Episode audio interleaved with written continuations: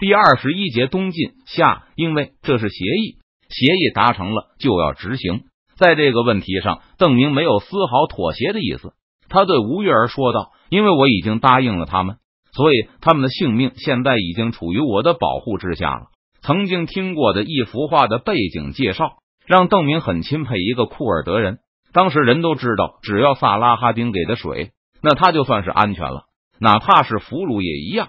因为守信的萨拉哈丁会全力保护他的客人的安全。后来好像还有本小说借鉴了这个故事，把水改成了面包和盐。邓明刚才给了川陕都标的军官茶水，于是他就指着那些茶杯说道：“我已经请他们喝过茶了，他们都是我的客人，我不能让喝过我茶水的客人在我的营帐内受到伤害。”虽然是盗版，不过邓明还是很满足。因为正人君子罕见的像是沙漠里的水珠，所以才令人向往崇拜。而看起来这句话对川陕督标也很管用。他们听清了邓明的发言后，立刻都抓紧了手里的茶杯，以表示自己是货真价实的客人。刚才富山茶觉得茶水太烫，他又不是很渴，所以没有像其他人那样浅尝上几口。听到邓明的话后，富山茶举起还腾着热气的茶杯。二话不说，就统统倒进了自己的喉咙里，一口全咽了下去。可我们那么多义士都死在了他们手里。对邓明的坚持，吴月儿有些不能理解。这位吴先生刚痛饮了茶水的富山叉，正捂着喉咙说不出话来。这批川陕都标的另外一个领队姚长尊急忙挺身而出，为大伙分辨。邓提督在四川的时候就教导我们：战场无私怨。生命相搏的时候，生死各凭天命。只要能活着进了战俘营，那就不会因为战场上是不是杀过人被追究。邓提督还教导我们，武人最不可饶恕的行为就是欺凌弱小，所以对百姓烧杀抢掠的休想得到宽恕。姚长尊左一句邓提督教诲，右一句邓提督训示，把吴月儿都唬住了。吴先生一定知道，我们拿的是达子给的军饷。江湖上有句话说得好，叫做“收人钱财，与人消灾”。你们山东的好汉拿了雇主的银子，难道不去灭了雇主仇家的满门吗？我久仰山东好汉的大名，想必不会做出这么不讲义气的事来吧？吴月儿一时竟是无言以对。而姚长尊得理不饶人，而我们和山东好汉打仗，就是为了对得起我们拿着的军饷。而战场之外，我们从来不祸害百姓。不杀害已经投降了的俘虏，则是出于提督的教诲，也是因为我们对山东豪杰们的敬仰。虽然我们拿了达子的银子，不得不和诸位好汉在战场上决一死战。敢问吴先生，我们有祸害过百姓，有杀过投降的义军俘虏吗？邓明冲姚长尊微笑了一下，姚对正的口才是越来越了得了，全是提督栽培。姚长尊的回答倒也不全是恭维。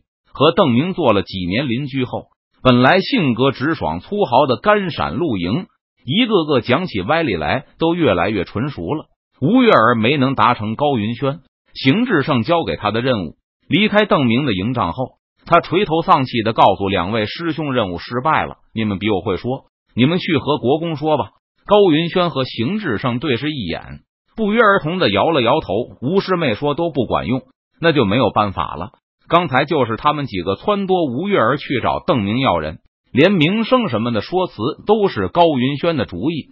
见吴月儿脸上还有些不解之色，邢志胜还添了一句：“第一次见面，国公就同意师妹上桌吃饭。”显然，嗯，话说高师兄啊，这几个陕西佬说的也有道理啊。好汉们拿了银子，也不能不去灭仇家，而是反过来把雇主灭了门呢，那太没有江湖道义了。算了。此事不必再想了。”高云轩悻悻的说道。他转身对吴月儿说道：“我和邢师弟现在都正好都没事，吴师妹和我们一起聊聊接下来的策略吧。”吴月儿先是吃惊，然后就高兴的叫道：“好！虽然受到师兄的保护，但江湖上的事从来不会让他这个姑娘插嘴，更不用说涉及到战略问题。以前若是因为好奇要求旁听，父亲和颜悦色的师伯。”还会板起脸来斥责他不懂事。出门以来，师兄也从来不会和一个姑娘讨论未来的大计。没想到今天高云轩和邢志胜居然提出来高大侠，保国公的声音从背后传来。邓明知道山东侠客们对川陕都标求深似海。刚才他为了贯彻自己始终如一的政策而驳回了吴月儿的要求，但这也给邓明敲响了警钟，让他意识到同样需要安抚山东盟军。邓明阐述他的理由时，高云轩、邢志胜都一言不发的认真听着。等邓明告一段落后，他们两人一起点头。国公的意思我们都明白了，放心吧，以后不会再给国公找麻烦。说完后，高云轩就扯了一把邢志胜，国公恕罪，营里还有点急事，我和邢师弟还要赶紧去处理。接着一指吴月儿，就让吴师妹和国公说说我们山东军的情况吧。见吴月儿似乎要说话，高云轩抢在他出声前解释道：“突然想起来的事，很急。虽然堵住了驿道，不过暂时邓明还没有攻打县城的能力，他并不打算用自己的精锐卫队去巷战。而现在山东盟军虽然人数上千，但毫无战斗力。邓明正忙着帮高云轩等人树立威信，帮助他们把来自几十个山寨的起义军组织起来。除了山贼以外，还有一部分原本是城市的少侠，义军被击溃后逃散到附近的山寨。虽然也是从山寨出来的，但和山中的好汉也不是一个派系，让邓明的盟军成分变得更复杂。等到我把莱州府的机动兵力都消灭了，尤其是露营的马兵，莱州府就会变成一盘散沙，和之前好汉们的山寨一样。邓明给吴月儿讲解了他的战略。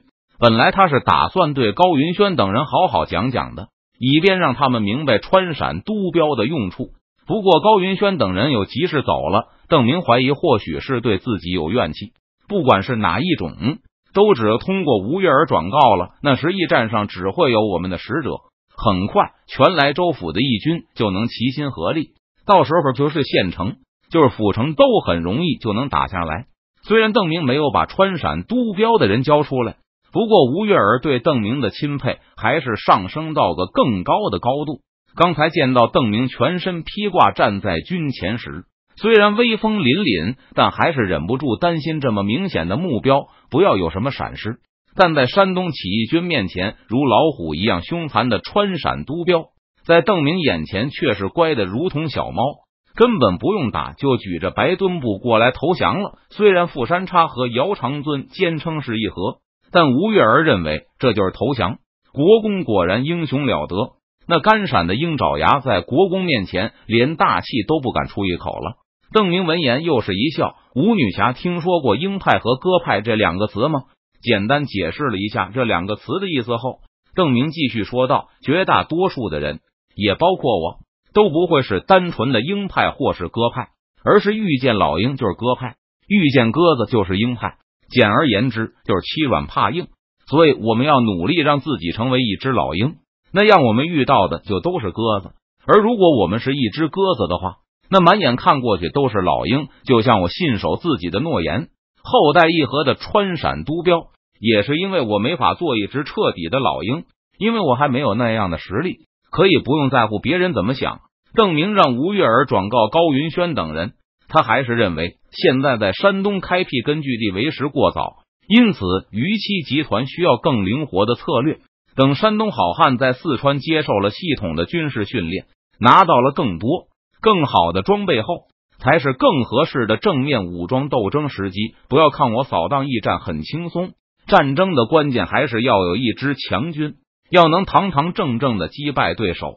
化妆结营什么的都是锦上添花罢了。